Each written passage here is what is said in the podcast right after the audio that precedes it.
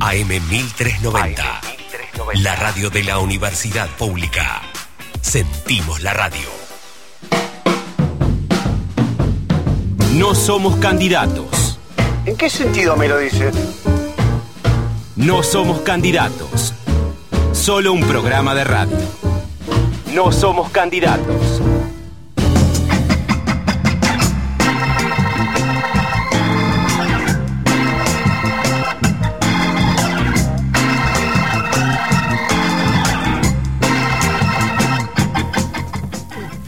Pues seguimos dos, eh, perdón, cualquier cosa, 14, 16 minutos. Dos de la tarde podías decir también, ¿eh? Eh, no, no, porque a las 12 tuvo que hacer cosas. Quiere Bueno, que todos seamos- tenemos que hacer cosas. Quiere que se son las 4 de la mañana, dígame. No, tenemos que hacer cosas como el próximo sábado 7. ¿Cómo pasó tan rápido el año? ¿Y por qué me pasa equivoco, rápido, en hombre? diciembre del 2018 Ujú. estuvo en la radio, Sí. vino a visitarme y charlamos un rato largo, más de una hora, Sí. para la frontera. Estoy hablando de Luis Longhi, Sí, que conozco, viene el hace 7. Además, vos lo conocés hace mucho, Sí, cuando éramos muy chicos íbamos a club gimnasia. pero vos le llevas vos le llevas muchos años a Luis. ¿eh? Yo soy más grande que Luis, Muchísimo. creo. Sí, sí, sí. él se mantiene no, no, muchísimo. o sea, que él se mantenga mejor significa que sea menor.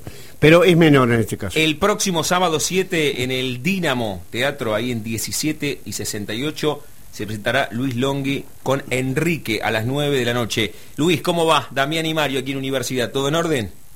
Hola, Damián y Mario, pero qué gusto charlar de vuelta con ustedes. ¿Cómo Ah, andamos? gracias. ¿Bien? Muy bien, muy bien, acá este, en un hermoso día peronista, este, disfrutando de la vida. Pero viste lo que es esta jornada, comenzamos con esto y Mario decía, faltan 8. Y le digo, pero ¿para qué faltan 8, Mario? Y faltan 8... Vamos, ¿para qué? Para ir a la plaza, para ir a la plaza, vamos todos, todos a la plaza a festejar la vuelta a la vida, la vuelta a la felicidad, la vuelta a los derechos. ¿Cómo, cómo ¿Eh? cambió? Porque vos estuviste, la verdad que charlamos en, ahí en... Uy, mamita, mamita, esto, es- mira, claro, nuestra nuestra charla fue hace un año, Claro. era otra coyuntura, otra expectativa Sí, y otra la lucha, porque la lucha continúa, pero la lucha es otra. Sí, sí, pero cómo, cómo en un año cambió y cómo se dio, porque hasta hace, no sé, seis, siete meses no teníamos ni... Perspectiva. No, no teníamos ni candidatos. No, nada. No, no había dupla de candidatos.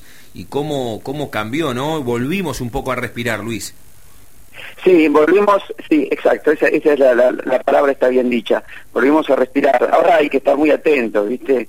Porque la derecha vernácula es muy jodida, es muy opresora, es muy inteligente, lo ha demostrado, lo ha demostrado, porque vos fíjate que la derecha vernácula, perdón, estamos hablando de, de otra cosa, después hablamos de teatro, ¿viste? Ahora volvemos a Sí, Enrique, sí, claro. además ha sido, ha sido o, o viene La- siendo un fin de año especial para vos, por estudiantes también, no sé si estuviste el último fin de semana. Mira, ahora pero déjame que te termino con la idea. La derecha vernácula, digamos, en, en, en otros tiempos apelaba a la muerte, la, desa- la desaparición, los bombardeos a Plaza de Mayo para obtener el poder, y digo que evolucionaron porque ahora con un gran aparato comunicacional han logrado que el pobre los vote, por ejemplo, una cosa in- increíble, Claro. ¿no? Que el obrero vote por el patrón han logrado, porque si no nunca hubieran obtenido el poder democráticamente, porque eh, tienen, saben cómo manejar, cómo colonizar la subjetividad del, del ciudadano.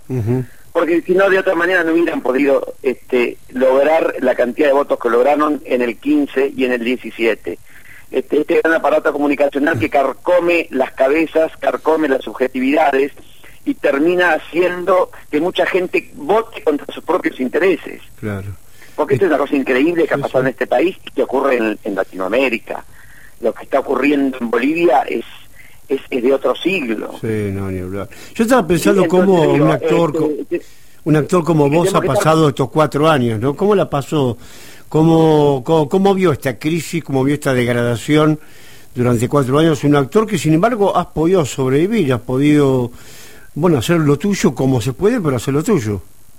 Mira, mucho tiene que ver y ahora eh, no- salimos de un lugar y nos metemos en el otro que habla de lo mismo. Eh, en, en estos últimos cuatro, cuatro años apelé, entre otras cosas, a la lucha, a la militancia teatral, a la, a militancia artística y esto en parte es gracias a Enrique Santos Discépolo. Muy bien. ¿sí? Eh, y vamos en tema, nos metemos en tema. Exacto. Eh, yo eh, estuve en estos cuatro años combatiendo al capital desde un escenario. Sí, a mí quien me enseñó cómo, cómo mantener la lucha aún en momentos difíciles es Enrique Santos Discépolo.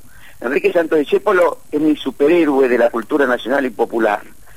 Enrique Santos Discépolo batalló siempre. Cuando era muy joven, sus primeros tangos los compuso en plena década infame, en pleno fraude patriótico. Tango emblemático como Cambalache es del año 1934.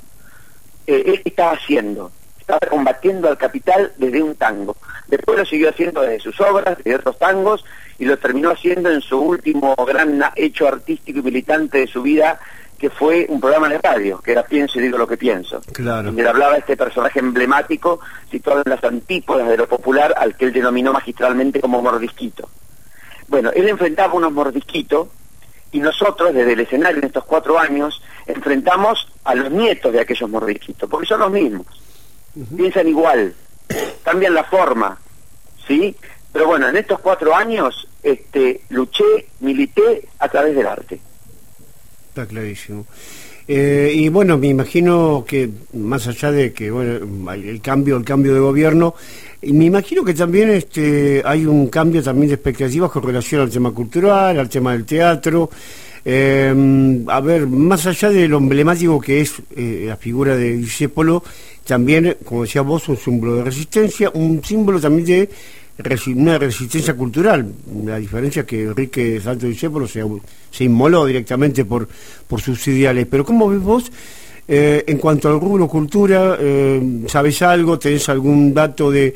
Eh, obviamente ya se sabe quién va a ser el secretario de Cultura, ¿algún dato de, de que hay planes, hay proyectos con relación a la cultura? Mira, no, no, no, no, sé básicamente cómo viene el, el proyecto cultural, pero conozco, conozco el palo de de cómo es eh, un gobierno nacional y popular y cómo es un gobierno peronista que se pone del lado de los trabajadores en todos los sentidos. Entonces, de hecho, vamos a volver a tener un Ministerio de Cultura, esto es esto es seguro, esto es así, esto es un hecho objetivo de la realidad, entonces esto ya cambia el panorama del trabajo para los artistas. Digamos, en cada rubro, en cada género, eh, el, trabajo va a cambiar porque se va, digamos, lo, que hace un, gobierno nacional y popular justamente no solamente es ampliar derechos, sino a través del Estado estimular el trabajo y el consumo. Entonces, esto es lo que sabemos que va a ocurrir, este, porque nosotros votamos a gente que hace lo que prometió. ¿Sí? Entonces, las expectativas son muy grandes, pero sabemos que va a ser muy difícil, porque el desguace eh, que hizo esta gente en cuatro años es monstruoso, supera cualquier tipo de expectativas. Entonces, volver a tener Ministerio de Trabajo, Ministerio de Cultura, Ministerio de Salud, imagínate las expectativas que nos generan, ¿no? Me parece que a todos nos pasa lo mismo. Sí, sin duda. Estamos, estamos hablando con Luis Longhi aquí en No Somos Candidatos el próximo sábado 7 de diciembre. Bueno, el único 7 que, que queda en este año, ¿no? En este último mes del almanaque 2019 es, un número que es un número que me cae es un número que me cae muy bien. Pero mira cómo, cómo le metes el dedo en la llaga eh, querido. pero te, recuerdo que pará aquí vamos a gimnasia juntos por lo menos en honor de nuestro recuerdo de infantes. dos de las personas más grandes que en, mi vida las que más me han enseñado fueron mi mamá y Cristina. Y las dos son triperas. Mira qué bueno. El, cariño que le tengo. Aparte digamos una de las personas que yo más también eh, que, más que tengo en este mundo es Diego Armando Maradona y está en el lobo. Entonces, digamos, el, folclore futbolístico es una cosa, el respeto por las instituciones es otra. Está bueno. Ahora, recién te decía, antes, de volver a Enrique, estamos hablando con, con Luis Longhi, aquí no somos candidatos, para que nos metamos de nuevo eh, puntualmente en el espectáculo, reitero, en el Dínamo, es una sala formidable el Dínamo ahí en 17 y 68, pero te decía hace un rato que no ya desde lo, estrictamente futbolístico, sino desde lo simbólico que comenzamos con esto, Luis. Fue muy importante lo que pasó este último noviembre, diciembre con estudiantes volviendo a su estadio, ¿no? Lo, digo desde ese lugar, desde recuperar un lugar tan, tan emblemático, desde eso de tierra de campeones, volver a la casa. ¿Cómo, lo viviste vos? Mira, la palabra volver es una palabra que nos, nos lleva a muchos lugares. Siempre está bueno volver. Volver a los orígenes a donde uno aprendió, donde uno mamó, donde, donde uno se formó lo que hoy es uno, ¿no? Y ese lugar de compartir, porque siempre está el otro, siempre está el otro. Esto no es un, jardín único donde vive una sola persona, somos muchos. Entonces, lo deportivo, lo teatral lo digo por estudiantes, lo teatral lo digo por Discépolo, este, hablo del país en general, siempre es, todo es compartido, todo, todo es en grupo siempre está el otro de por medio. Entonces, haber vuelto a 1 y 57 es una emoción, digamos, el lugar común de decir, el lugar donde me llevó mi viejo, pero te juro que es así. Eh, mi viejo falleció hace muchos años y, desde muy chiquitito iba a la cancha en brazos de mi viejo. Mm. Entonces haber vuelto a esa cancha y esta canción, que bendito sea el que hizo la letra de esa canción, es tal cual como lo vivo. Pero no es azaroso que haber vuelto a casa deportivamente sea en este momento del país, donde se abre nuevamente el compartir alegrías.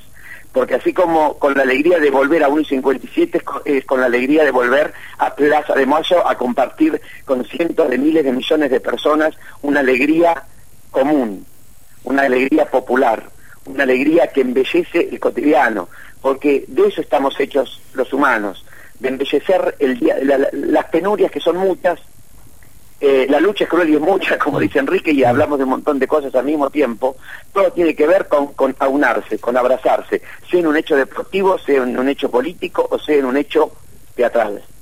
Buenísimo. Eh, eh, es, es, especial, Luis, estar en, en, la ciudad de La Plata y contanos con qué expectativa el próximo sábado con Enrique aquí en el Dínamo. Reitero que es una sala formidable, divina y que hace un año y pico que está entre las opciones que tenemos en la capital de la provincia de Buenos Aires.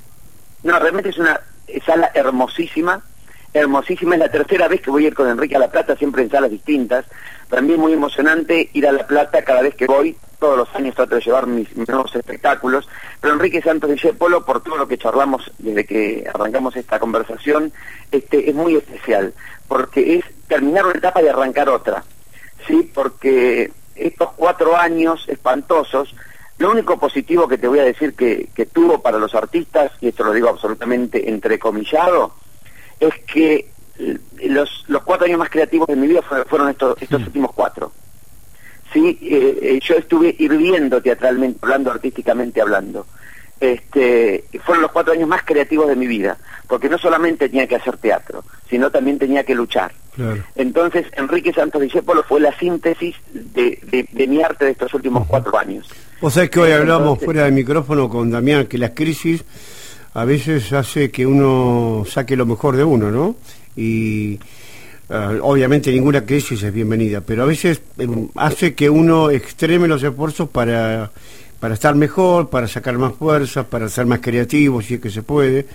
Eh, bueno, se puede luchar de ese lado. Tal cual, es tal cual decís, es tal cual decís. más, a mí me pasa que ahora, hace dos o tres semanas, eh, terminé de escribir otra obra.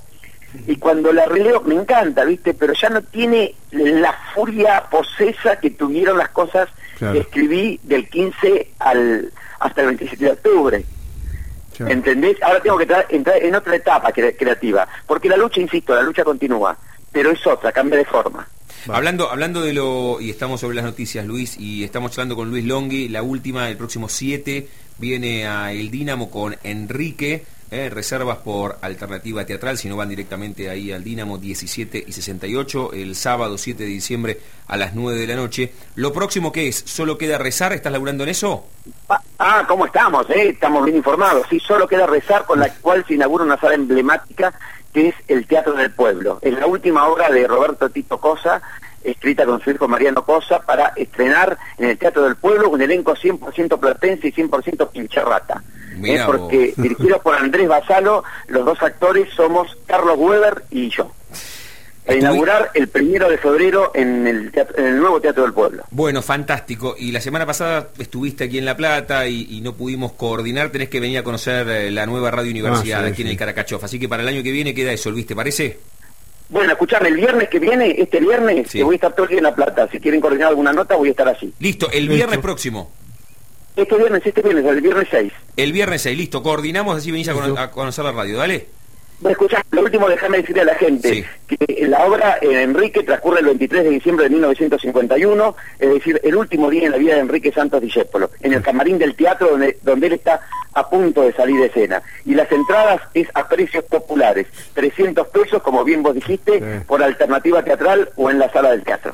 Luis, gracias por este rato y coordinamos así el viernes, nos vemos personalmente. Un abrazo enorme. Damián y Mario, muchas gracias a ustedes. Abrazo. Luis Longhi, eh, el próximo sábado en el Dinamo Teatro, el sábado 7 de diciembre, a las 9 de la noche, en una sala formidable que es Dinamo, ahí en 17 y 68. No somos candidatos, solo un programa de radio.